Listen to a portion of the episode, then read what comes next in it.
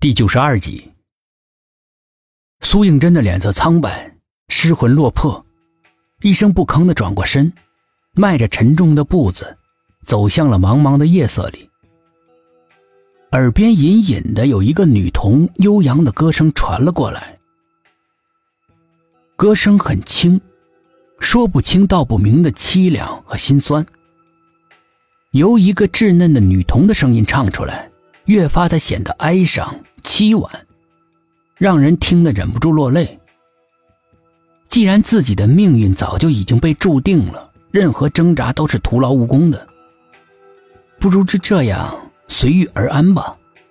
苏应真像梦游一样回到了自己的房间里，点燃蜡烛，微弱的烛光忽明忽暗的，就像是毒蛇一样，不时的发出滋滋的怪声来。他借着摇曳的烛火查看自己身上的伤势。胸口一片刺目的血渍，五条清晰的手指抓痕，血淋淋的，触目惊心。所幸伤势并不重。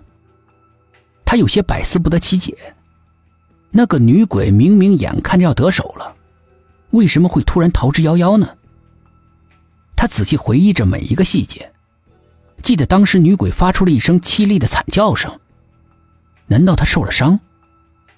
又是什么使她受伤？苏应真越想越费解，决定再回到天井看看能不能有所发现。身上的衣服经过一场殊死格斗之后，已经变得够烂的了，根本没办法再穿了。他正在想着要不要向寂寞的奶奶再借一套衣服，门外这个时候响起了敲门声。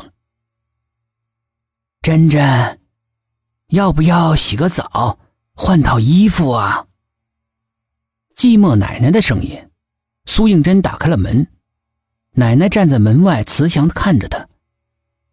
苏应真跟着他来到浴室，推开门，竟然看到是电视里面看到的那种古典的浴室，一个很大的木盆，热气腾腾的，整个房间都是雾气朦胧。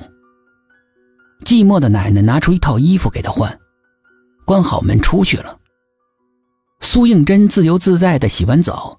穿上寂寞奶奶给的衣服，陡然间，他闻到了一股熟悉的，又让他害怕的香气——玫瑰花的香味。难道那个女鬼又来了？苏应真的心里一惊，立刻找枪，可是换下来的衣服里没有，难道掉在房间里了？他的心跳突然加速，慌乱的不能自持，立刻冲出了浴室，向自己的房间里跑。边跑边警惕的留意着四周。不远的地方传来了沙沙的声音，有动静。苏应真闪身躲在了阴影里，一步一步的、慢慢的、小心翼翼的、蹑手蹑脚的向着声音传过来的方向靠拢。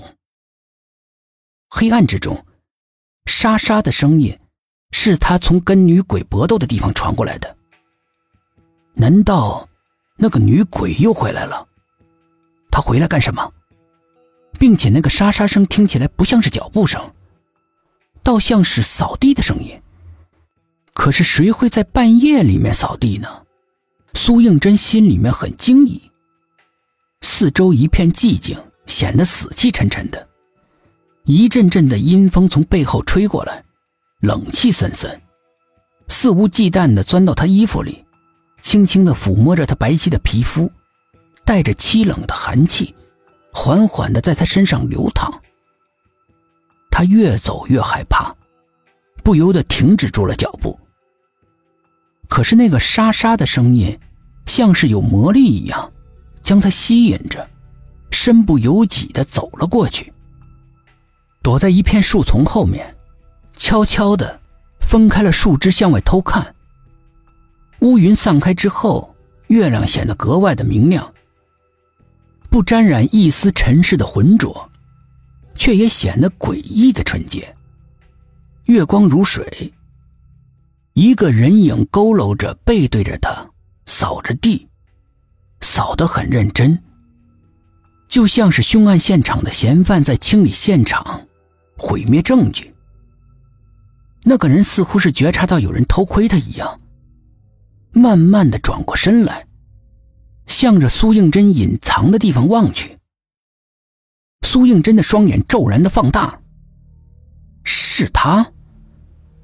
他怎么会出现在这里？